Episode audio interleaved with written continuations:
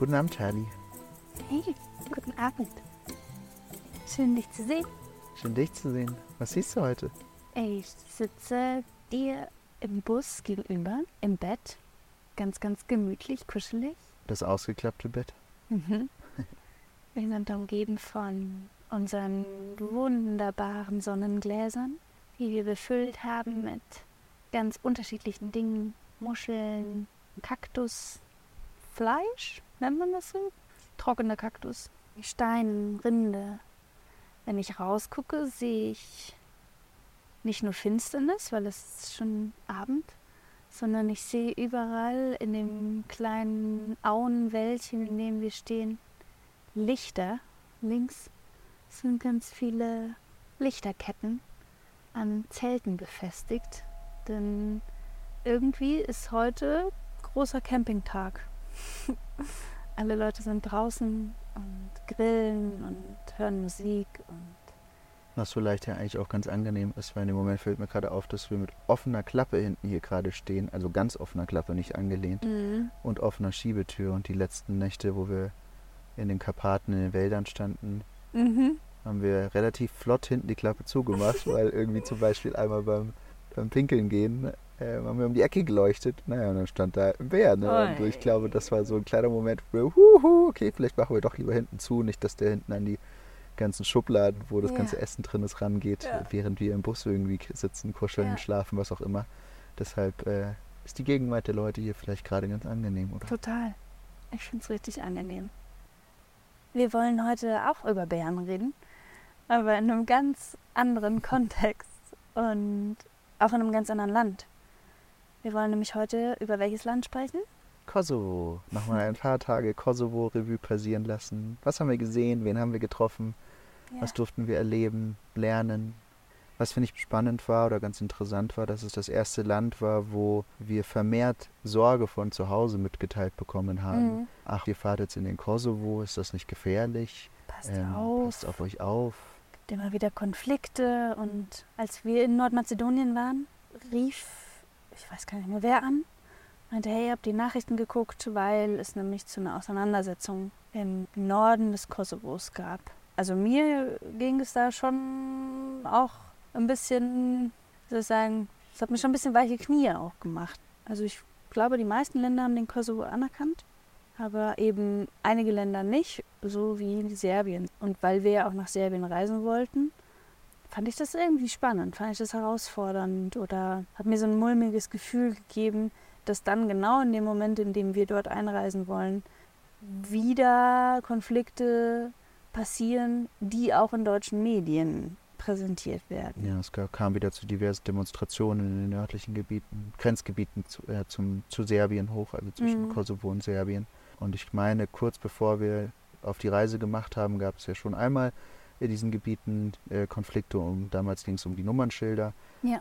was auch in deutschen Medien war. Und ich glaube, ja, dadurch, dass es eben in Deutschland in den Medien erschienen ist, wurde uns gegenüber vermehrt Sorge äh, Ja. mitgeteilt, ob das eine gute Idee sei, in den Kosovo zu fahren. Hattest du Ähm, denn keine Sorge?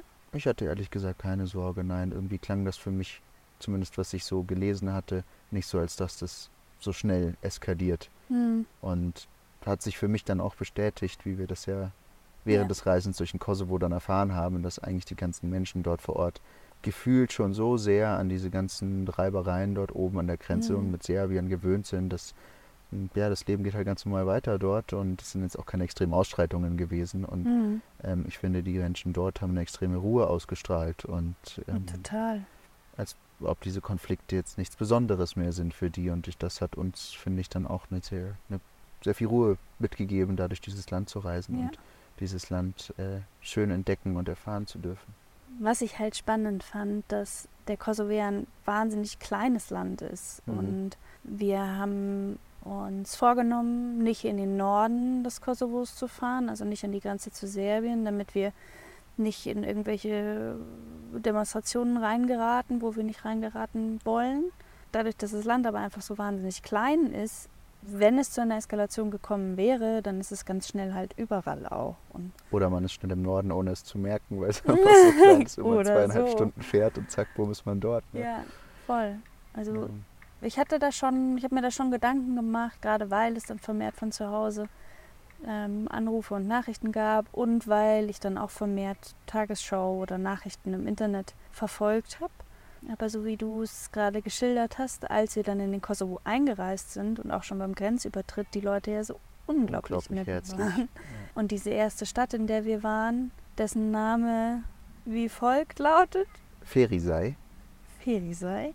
War ja so Zucker, war richtig, richtig schön. Es war mega gesellig. Es war richtig ja. viel los. Die Leute haben sich auf den Straßen rumgetrieben. Mhm. Es lief Musik hier, es wurde ein Cocktail da geköpft und dies und das. Es war echt richtig, richtig gesellig irgendwie und eine sehr ausgelassene, lebensfrohe Stimmung in dieser ersten Stadt, wo wir eigentlich nur waren, um uns irgendwie eine SIM-Karte zu holen. Ja, um Internet zu um haben. Internet zu haben, genau, um dann irgendwie unsere weiteren Schritte äh, planen zu können und Co. Da war auch der erste Street Art Künstler, der eine riesengroße Hausfassade ähm, bemalt hat, ja. was wir später dann immer wieder gesehen haben. Ja richtig schön. Also ich meine, sonst waren die ganzen Städte im Kosovo ja eher ziemlich betonlastig, mhm. grau. Mhm, ja. Aber diese Street Art in Ferisei hat diese ganze Stadt irgendwie echt aufgewertet ja. und aufgepeppt. Echt richtig toll. Richtig schön.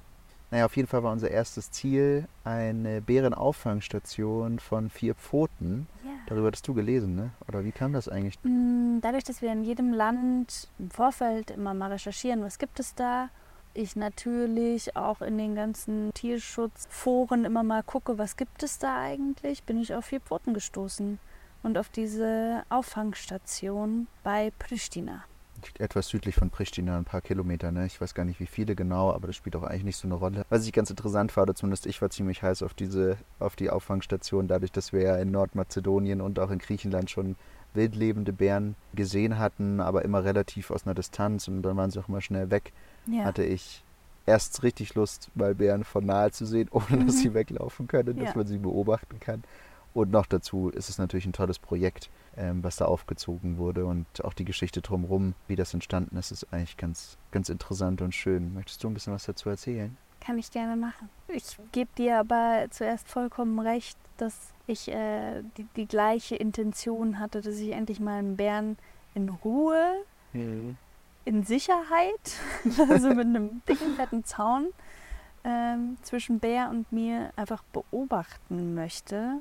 Und ich hatte auch die Hoffnung, dass wir da vielleicht eine Führung kriegen können von einer Person, die uns mehr über Bären erzählt. Und wir haben auch eine Führung bekommen. Es war total interessant. Das war eine junge Frau, die was nochmal studiert? ich weiß es Medien. Ich glaube Medien und Englisch oder sowas ähnliches. Ja. Also sie sprach auf jeden Fall astreines Englisch ja. und ich glaube deshalb hat sie dort auch sich angeboten, Führungen zu geben ja. oder so ein, sowas ähnliches, ja. Also sie kam auf jeden Fall nicht aus der Biologie oder aus dem Tierschutz oder Naturschutz, sondern aus, aus einer anderen Branche. Aber sie ist absolut bärenbegeistert. Total. Also, so wie wir momentan. Und was, aber, was ich total toll fand, dass diese junge Frau dort diese Führung angeboten hat. Ihre Mutter hat auch in diesem Bären-Sanctuary gearbeitet. Und dieses ganze Grundstück, auf dem das Bären-Sanctuary steht, gehörte dem Großvater der jungen Frau. Das heißt, die ganze oder ein Großteil der Familie, dem das Grundstück gehörte, arbeitet jetzt heute da.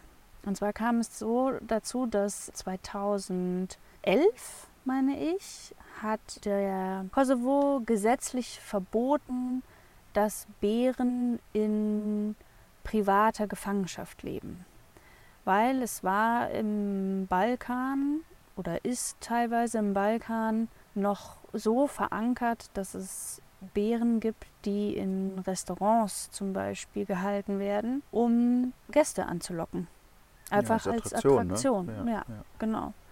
Und das ist aber eigentlich auch gar nichts Verwerfliches, weil das war überall in Europa normal. Wahrscheinlich auf der ganzen Welt Was irgendwie normal, dass man sich Wildtiere gehalten hat, die man sonst eben nicht so nah sehen konnte. Und so wie wir jetzt irgendwie Bock hatten, die da dort hinter Gittern zu sehen und nah ja. zu betrachten, ist es dort der ähnliche Effekt. Ne? Die Leute sehen ein wildes Tier, äh, sind dadurch angezogen und natürlich gehen sie dann ins Restaurant und essen dort was voll. Mhm.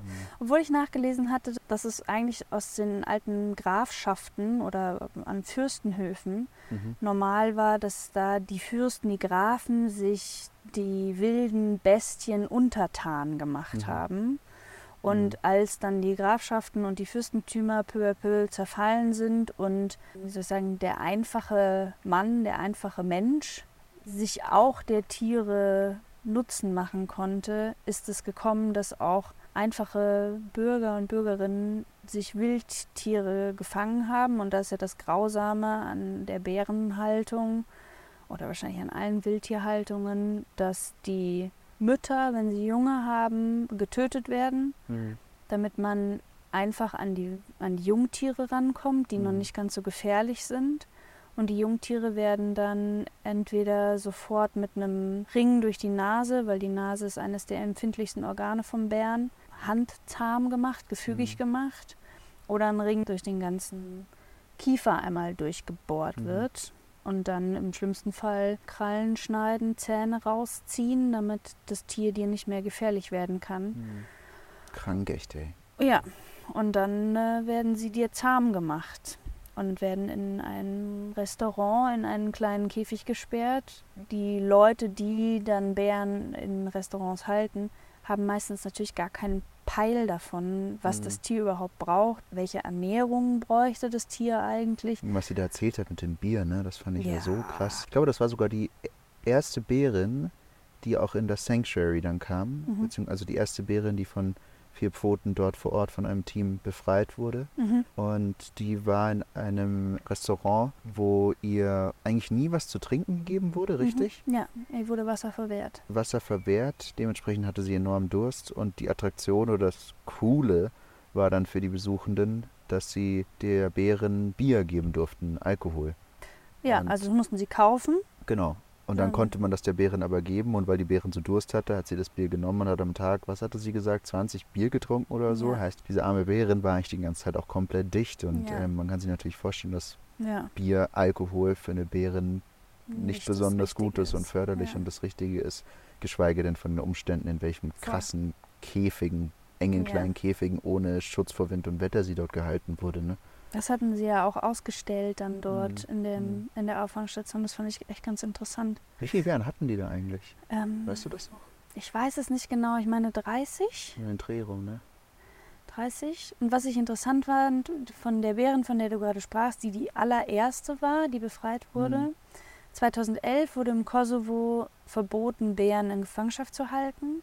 Und der Gründer von Vier Pfoten, ein Österreicher meine ich, der hat über Umwege mitbekommen, dass es diese Bären gibt mhm. in Gefangenschaft und hat sich als Ziel genommen, die zu befreien. Mhm. Und weil aber natürlich ähm, er von vier Pfoten weiß, wie man ein Bären-Sanctuary aufbaut, ist es nicht mal eben so gemacht. Mhm. Das heißt, sie haben eine Fläche gesucht, die sie kaufen können.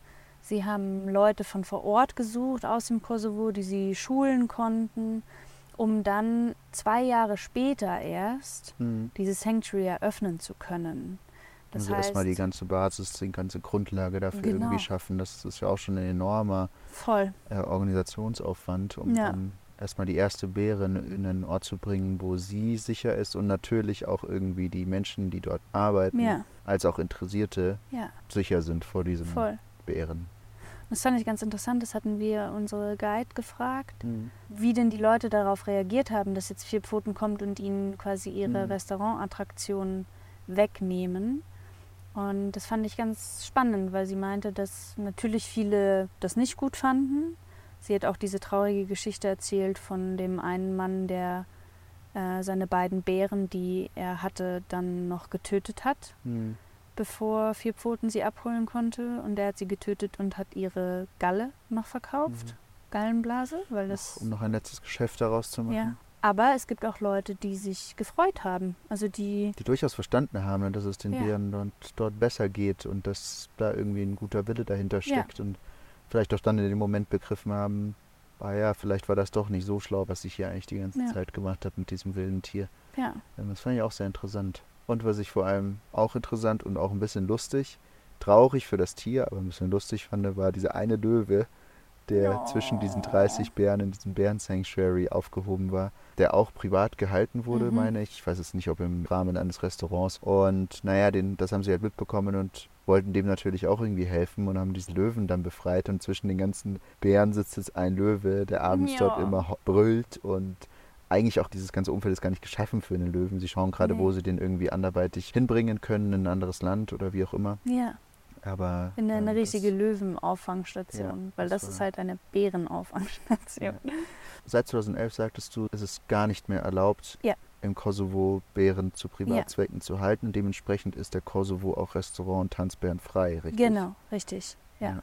Das fand ich ganz interessant, weil in Deutschland ist es seit 1990 verboten, Bären in privater Gefangenschaft zu halten. Mhm. Aber 1990 den Verbot von braunen Bären in privater Haltung finde ich schon auch irgendwie krass, weil ich dachte, das ist so voll Mittelalter, Mhm. dass man sich Bären hält.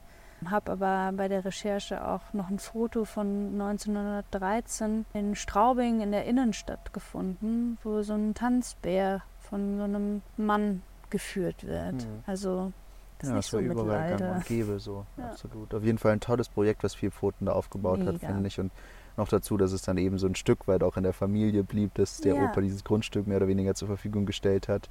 Ja, Äh, und dann seine Tochter bzw. Enkelin auch noch in diesem Bärkreis dort arbeitet und sich einbringen können. das war echt Ähm, toll. das ist echt irgendwie ein tolles Konzept gewesen, finde ich. Und den Bären ging es dort natürlich nicht so wie in der freien Wildbahn, aber ähm, auf jeden Fall verhältnismäßig zu ihrem früheren Leben echt enorm gut, denke ich. Und zum Beispiel, was ich auch so nett fand, dass sie dort diese Höhlen gebaut haben, um den Ja. Bären irgendwie erstmal beizubringen, was ist eigentlich Winterschlaf Ja. und was mache ich eigentlich in der Höhle, weil ja, diese armen Geschöpfe irgendwie ihr Leben lang in Käfigen, in kleinsten, engstem Raum ja, äh, verbracht haben und dann haben sie da plötzlich ein Gehege oder einen Freilauf mit Bäumen, Büschen, Pflanzen, Gras. Gras, allem drum und dran und eben auch einer künstlichen Höhle, wo sie theoretisch Winterschlaf halten können, was glaube ich nicht alle tun nee. oder nee. kaum eine Bärin, ja. ein Bär tut.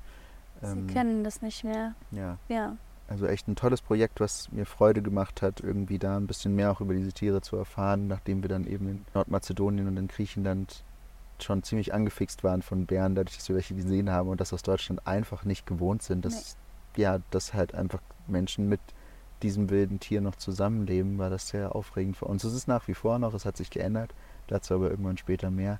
Was ich gerne noch sagen würde, Ja. dass mh, ich irgendwie ein bisschen mehr die Hoffnung hatte, dass wir da vielleicht mit einer Biologin sprechen, die uns mehr über die, die Wildtiere erzählt. Mhm. Aber das war natürlich ein falscher Ansatz, weil das sind alles Bären, die als Kleinkinder aus Mhm. der Natur gerissen wurden. Und Und das ist ganz anderes. Das sind wilde Tiere auf jeden Fall. Die eine ähm, Bärin war auch, also mit der war nicht gut Kirschen essen. Da hat uns unsere Guide ein Video gezeigt, wie die so eine Scheinattacke macht. Was ist das? Hallo? Okay. Ich finde, es klang eher wie wenn jemand durch Laub läuft. Speaking of bears, Also das war für mich auf jeden Fall ein Unterschied, dass es alles natürlich wilde Tiere sind, aber wilde Tiere, die als Jungtiere schon von, ihren, von ihrer Mutter getrennt wurden, als Jungtiere schon ihrem natürlichen Habitat entzogen wurden und als Jungtiere in enge Käfige und an Menschen gewöhnte Tiere waren. Also nicht der wilde Bär, der draußen in der Natur lebt. Also Mhm. es, unser Guide konnte uns zu jedem Bär die Geschichte erzählen und wie alt und woher und klar, weil sie sein Kind auf das auch immer mitgesehen hat. ja, Ja, also ja. die war Feuer und Flamme für jedes Individuum dort.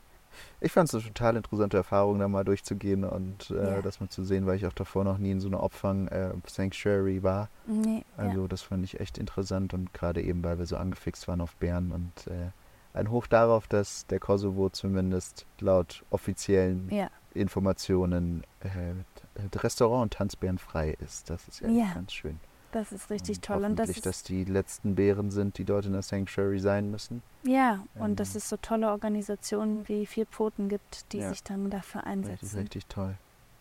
Ja, der Kosovo ist frei von den von Tanzbären und Restaurantbären, aber nicht vom Müll. Das wollte ich gerne noch Ja. einwerfen da, weil wir letzten Endes dann direkt vor dieser Sanctuary geschlafen haben, was auch abgefahren war, dadurch, Mhm. dass man dann nachts den. Löwen äh, Gebrüll gehört hat, was irgendwie ganz absurd war.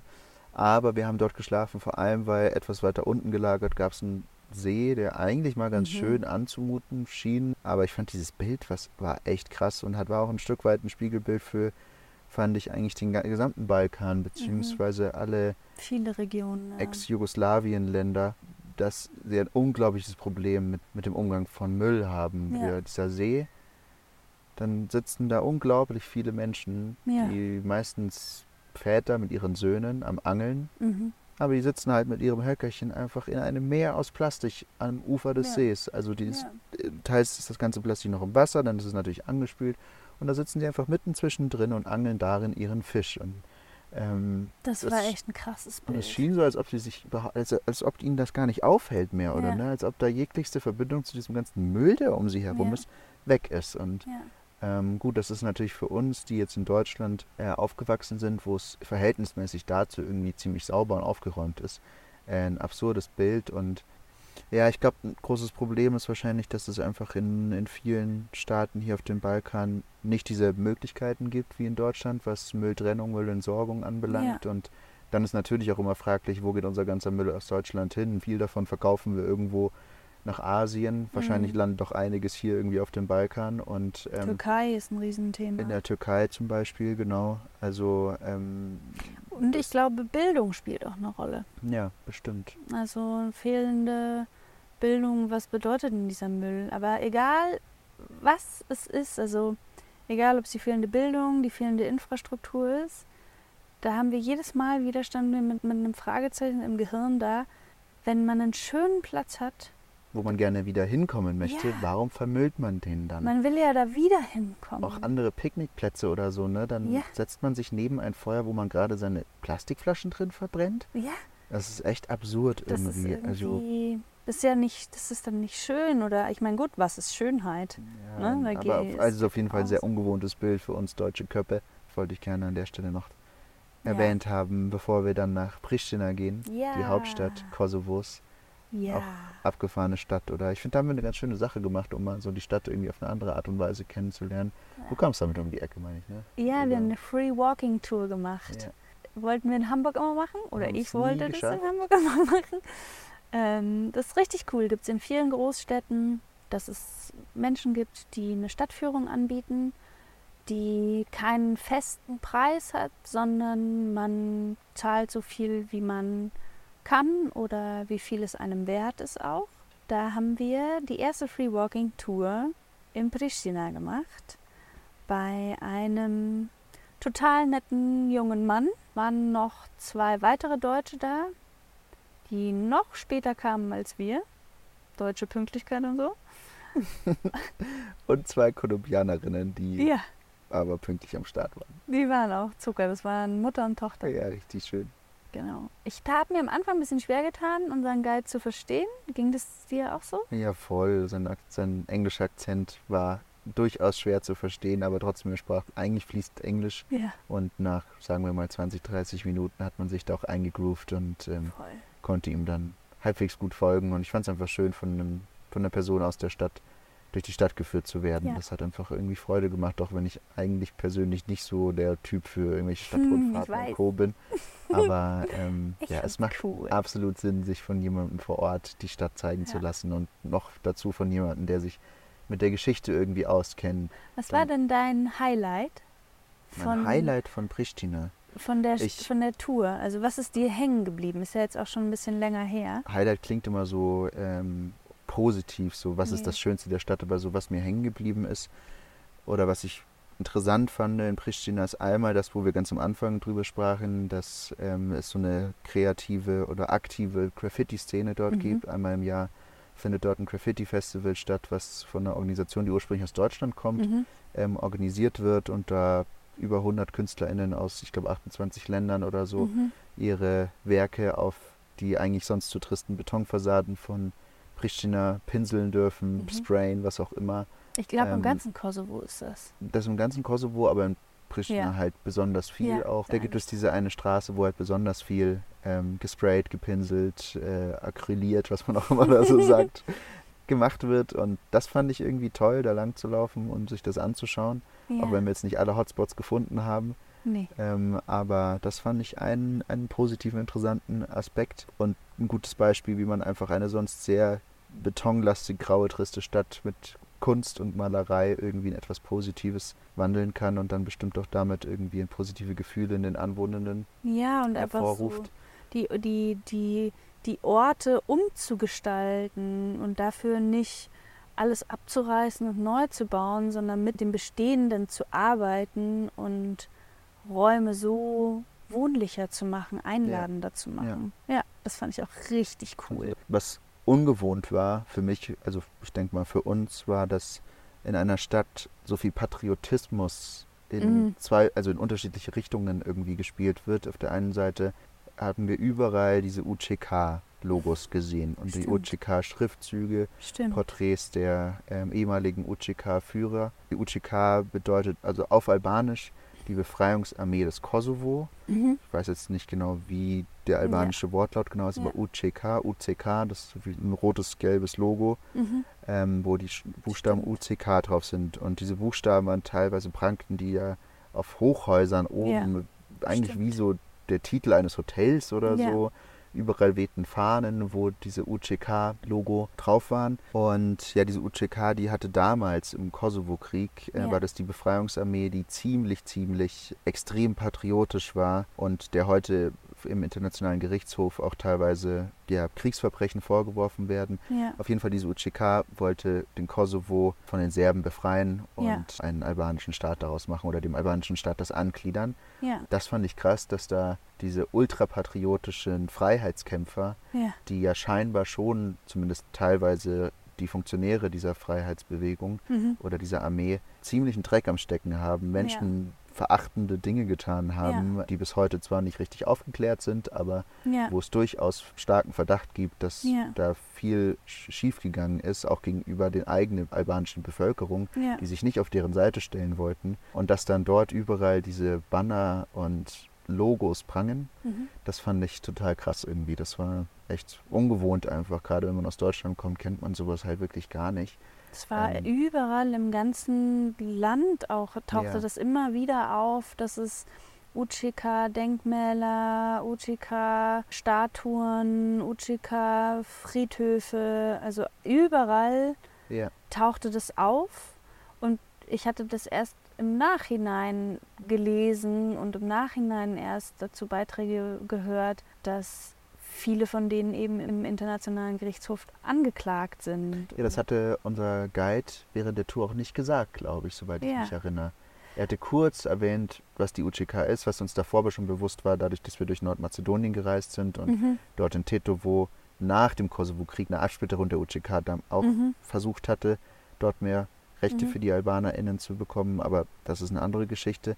Aber der Guide hat nicht so spezifisch darüber erzählt, soweit ich Nee. mich erinnere. Muss aber Und- ja auch furchtbar sein. Ich meine, es sind die Nationalhelden, die es geschafft haben, dem Kosovo unabhängig zu machen. Ein Stück weit. Und gleichzeitig sind es aber Kriegsverbrecher. Also das geht ja auch schwer zusammen. Und anknüpfend daran und noch zu deiner Frage, was mir hängen geblieben ist von dieser Tour oder generell von Pristina, dieser Patriotismus fast schon gegenüber den USA, also was da Ja. für eine Liebe gegenüber der USA herrscht, dass Ja. in der Stadt eine riesige breite Straße George Bush Straße heißt. Ja. Und an dieser George Bush Straße steht aber ein Denkmal von Bill Clinton. Ja, riesige Amerika-Flagge. Riesige Amerika-Flaggen, ein Porträt von Bill Clinton, was über ein, weiß ich nicht, 30 Stockwerke hohes Hochhaus hinunterbrankt. Und äh, das fand ich total krass. Auch das wiederum irgendwie verständlich, weil im Kosovo-Krieg 1999 Mhm. 98, 99. 98, 99 gab es ja eine Militärintervention der NATO, die letzten Endes dann dazu geführt hat, dass der Kosovo von dem serbischen Militär befreit wurde. Und dieser Befreiungseinsatz wurde von den USA geleitet und damals Bill Clinton. Ja, dementsprechend sind sie die Unterstützermacht. Genau, und dadurch durch die Befreiung konnten ähm, 600.000 bis 800.000 AlbanerInnen wieder in ihre Wohnorte zurückkehren. Und natürlich, das ist eine enorm große Zahl. Ja, Und dadurch ist die USA wirklich sowas von hoch gelobt dort. Mhm. Ähm, ich kann jetzt schlecht sagen, ob es im ganzen Land so war. Ich Ja. meine aber schon. Das fand ich extrem in Pristina, dass dann dort halt diese riesigen Statuen und Banner mit amerikanischen Flaggen stehen. Ja, und auf der einen Seite das und auf der anderen Seite diese UCK. Dem Moment diente der Bevölkerung dort irgendwie beides zum selben Zweck, nämlich den Kosovo von den Serben zu befreien. Das ist mir ziemlich hängen geblieben. Dort. Erinnerst du dich noch, als wir in Albanien waren? Kurzer, Mhm. kurzer Schwenker. Mhm. Da haben wir zweimal an unterschiedlichen Orten eine George Bush Bäckerei auch gesehen. Auch im Kosovo wieder, meine ich. Auch im Kosovo. Ja, ich meine im Kosovo auch, ja. Ja, vielleicht rührt es daher. Ja, vielleicht. Also an sich Pristina eine eigentlich ganz lebendige Stadt, finde ich. Ist dir noch was hängen geblieben von der Tour, die wir da gemacht haben? Irgendwas Spezielles, Besonderes? Ja, m, was mir hängen geblieben ist, das Denkmal der Frauen. Mhm. Da hatte ich im Vorfeld schon drüber gelesen und als wir diese Free Walking Tour gemacht haben, sind wir an dem Denkmal auch vorbeigekommen. Mhm. Das ist eine große, das ist ja keine Statue, wie nennt man sowas? Ein großes, Eigentlich wie eine überdimensional große, wie so eine Büste eine Büste, ja. aus Metall gegossen. Und lauter Medaillen, kleine Medaillen oder Knöpfe, die zusammen ein großes Gesicht ergeben von einer Frau. Das aber Und- sehr dreidimensional ist, ne? Genau. Also, ja. Und auf jeder Medaille ist wiederum das Gesicht dieser Frau. mhm. Das heißt, die Frau besteht aus über 20.000 kleinen Knöpfen, auf denen wieder diese Frau abgebildet ist. Und dieses Denkmal steht für all die Frauen, die im Kosovo-Serbien-Krieg vergewaltigt worden sind. Das heißt, innerhalb dieser wenigen Jahre des Krieges sind über 20.000 Frauen vergewaltigt worden. Und das ist eine so furchtbare, große Dimension. Das sind so viele Frauen in so einem kleinen Zeitraum, einfach nur um Macht auszuüben, des Krieges wegen. Und das ist, also da läuft es mir kalt den Rücken runter. Das finde ich richtig, richtig schlimm. Und erschreckend ist ja eigentlich auch, dass sich das bis heute eigentlich durchzieht, ne? Ja. Die Strukturen dahinter. Der Staat hat jeder Frau, die vergewaltigt worden ist, die Möglichkeit gegeben, Rente zu beantragen. Das heißt, jede Frau, die im Kosovo-Krieg sexuell missbraucht worden ist, konnte sich beim Staat melden und sagen, hier, ich bin Opfer, ich möchte die Rente beantragen, die dann eine finanzielle Unterstützung für die Frauen ist. Es haben sich, sage und schreibe, 120 Frauen gemeldet für diesen Rentenantrag. Von diesen 20.000, beziehungsweise die Dunkelziffer ist wahrscheinlich noch weitaus höher, ne? Das ist so Ähm, krass. Also was dann da scheinbar nach wie vor für Strukturen dahinter stecken müssen, dass Mhm. diese Frauen so eine Angst haben, damit an die Öffentlichkeit zu ja. gehen. Wir hatten ja in einer anderen Folge schon über den Kanun gesprochen Mhm. in Albanien. Mhm. Und es sind Kosovo-Albaner und Albanerinnen. Mhm. Das heißt, der Kanun oder diese Familienregelungen Mhm. werden da auch noch präsent sein. Und um ehrlich zu sein, es ist in Deutschland auch ein Riesenthema, wenn eine Frau vergewaltigt worden Mhm. ist, damit an die Öffentlichkeit zu gehen. Mhm. Wer ist dann letztendlich das Opfer in der Geschichte? Also es ist richtig, richtig, richtig schlimm und das ist mir richtig unter die Haut gegangen. Ja, also das war alles irgendwie ganz furchtbar und schrecklich. Ähm, fand es aber ganz schön, wie der Guide das auch aufgefangen hat. Und ähm, nachdem wir dann diese Free Walking Tour zwei Stunden durch Pristina gemacht haben, unter anderem am angeblich hässlichsten Gebäude Europas vorbei, Der Welt. der Welt, ja, hat er uns noch eingeladen, mit ihm noch einen Kaffee trinken zu gehen. Und das fand ich total schön, dann mit ihm da auch nochmal so privat in den Austausch zu kommen, über die Pride zu sprechen und über ihn und sein Leben dort. Wir sind dann aber auch weitergefahren. Ne? Ja, wir sind relativ zügig dann eigentlich Richtung in den Westen des Mhm. Kosovo gefahren und sind dann über mehrere kleine Stops und Erlebnisse, die wir jetzt hier vielleicht nicht unbedingt erwähnen müssen. Darf ähm, ich einen Satz zu Prizren sagen? Bitte schieß los, wenn du das loswerden willst. Wir waren in Prizren und das hat mich total an Mostar erinnert. Mhm. in Bosnien, weil es dort auch diese typisch ja osmanisch aussehenden äh, Architektur gab Mhm. und eine Brücke, die dort auch die beiden Stadtteile miteinander verbunden hat. Und auch der Muezzin hat wieder gesungen und die Moscheen waren wieder im Stadtbild integriert. Circa 95 Prozent der kosovarischen Bevölkerung ist muslimisch. Ja, und das war ja in den Ländern davor, ähm, Griechenland, wo wir so lange waren, war, war das spielte das ja wieder gar kein Mhm. Thema. Und deswegen fiel mir das wieder auf, weil ich Mhm. das ja aus der Heimat so nicht kenne. Das, Guter Punkt. das wollte ich noch einwerfen. Und im Pressrennen war außerdem auch eine mega ausgelassene Stimmung, Das um stimmt. zum Positiven zu kommen. ähm, da hat man sich wieder gefragt, ich glaube, es war, es war unter der Woche und irgendwie alle saßen in Cafés und Bars und es war der Trubel überall, aber irgendwie hat niemand gearbeitet. Natürlich außer die Leute, die in den Bars und Cafés Ja. gearbeitet haben, aber Ja, mag auch daran gelegen haben, dass irgendwie Sommerferien zu diesem Zeitpunkt waren oder nach wie vor sind. Ich weiß Ja. es gar nicht genau. Auf jeden Fall war eine sehr ausgelassene, heitere Stimmung in dieser Stadt und das war schön. Ja. Das, ja. voll. Und dann sind wir weiter nach Peja gefahren. Genau, in Richtung Peja und letzten Endes dann in Peja im Nordwesten des Mhm. Kosovo, also schon ziemlich nah an der Grenze zu Montenegro, Mhm. haben wir dann noch einige Tage verbracht. Von Peja aus, wo wir erst übrigens noch versucht haben, unsere Wäsche zu waschen. Und dann hat sich herausgestellt, ah ja, übrigens sind jetzt dann die zwei wichtigsten Feiertage überhaupt so ungefähr. Und äh, Wäsche waschen braucht ihr jetzt Ja, nicht mehr, beziehungsweise Bayram, Bayram, Ja. genau. Und naja, dann haben wir Wäsche halt nicht gewaschen, ekligen Wäschesack wieder mitgenommen und haben den dann hoch in die Berge gekarrt, weil wir Mhm. dann von Peja aus eine wunderschöne Schlucht an einem Fluss entlang gefahren sind. Mhm, Ähm, ziemlich lang, Ja. eine Straße, die ziemlich alt schon auch war, sind dann letzten Endes bei einer Familie gelandet, die ein Gästehaus für überwiegend Wandersmenschen, Mhm. die diese Peaks of Balkan Route, das Ja. ist eine Route, die über die verschiedenen Gipfel des Balkan führt. Genau, und für diese Wandersmenschen haben sie eine Herberge gebaut, relativ neu. Ja. Und da standen wir dann letzten Endes drei Tage, glaube ich. ja, weil es so gesellig war. Es war mega gesellig und es war richtig schön, vor allem gerade weil du vorhin über die Frauen sprachst, auch Ja. dort nochmal mit einer Frau ins Gespräch zu bekommen, Ja, was wir sonst im Kosovo eigentlich fast gar nicht hatten. nee. Er konnte Deutsch, weil er mal in Deutschland gearbeitet hat, Mhm. ähm, während des Kosovo-Kriegs.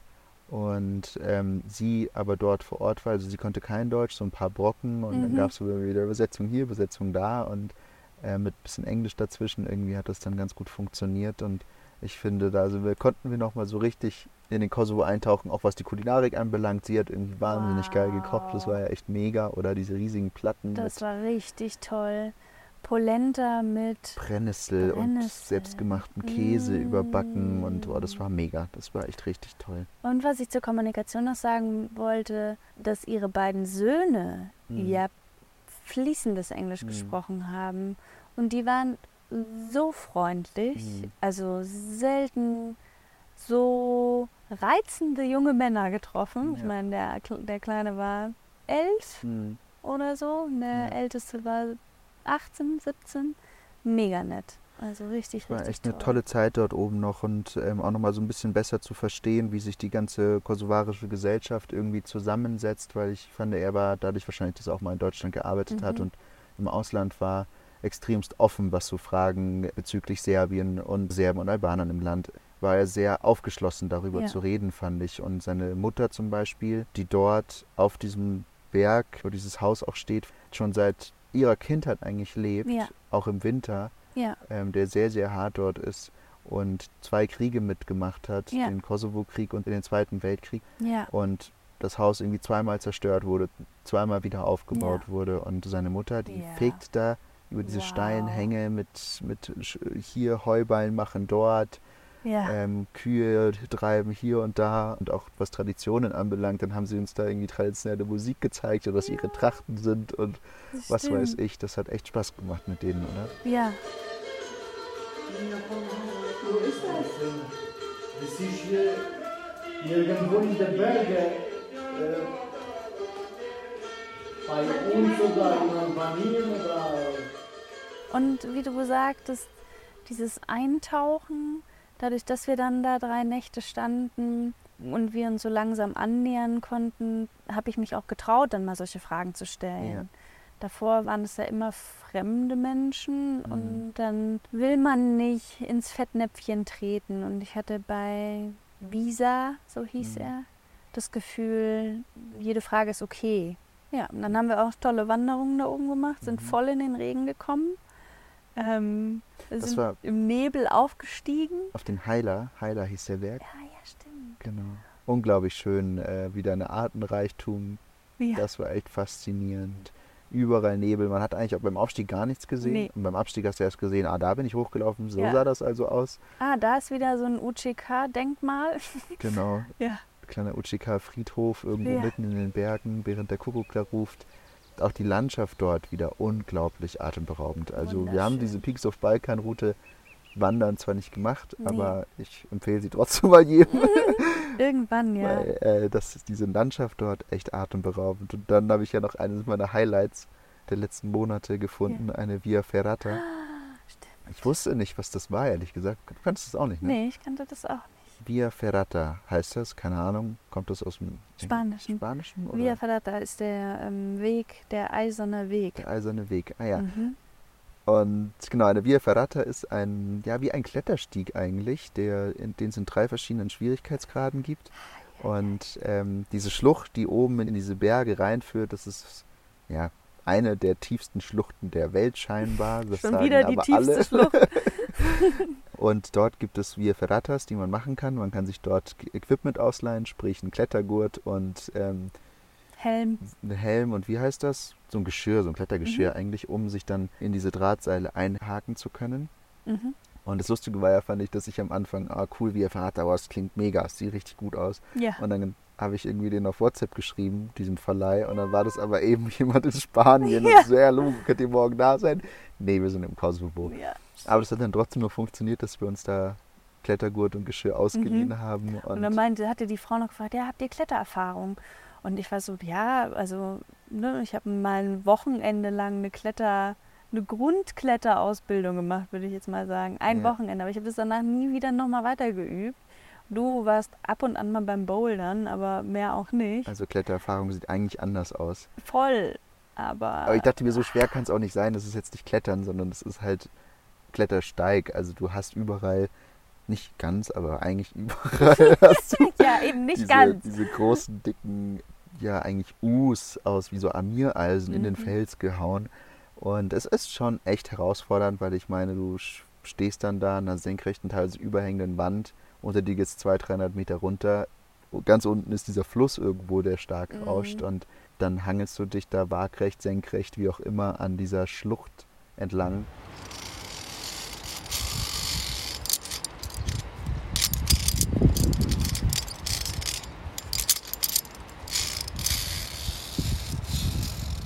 Ich glaube, von 300, 400 Metern bis auf 1000 Meter hoch Ja, wir sind, äh, sind echt wir da dann hochgestiegen. Und ey, es hat unglaublich viel Spaß gemacht. Es Aber es war auch Adrenalinschub 3000, oder? Es war Adrenalinschub 3000. Es gab fünf Höhlen, meine Mhm. ich, auf der Route, die wir gemacht haben. Ich glaube, in der zweiten Höhle, da hatte ich so Kniezittern, dass ich dachte, ich, ich kann nicht weitergehen. ja. Zum aber es Glück hatten wir Gibt. Extra Energy. Und es gibt kein Zurück. Also du musst weitergehen. Und das ist vielleicht auch das, was mich dann da durchgetragen hat, dass ich also sowieso nicht nach unten geguckt habe, Mhm. sondern einfach immer nur mich auf den nächsten Schritt konzentriert. Mhm. weiterzumachen, Mhm. weiterzugehen. Und das ist etwas, was du ja auch meintest. Wenn diese Via Ferrata nicht in 200 Meter Höhe wäre, Ja. dann wäre das überhaupt gar kein Problem, weil jeder Schritt ist in Schrittnähe. Klar muss man manchmal einen größeren, mal einen kleineren Schritt machen, aber es Mal ist schon auch einen richtigen Spagat. ja, aber- aber es ist es ist alles machbar.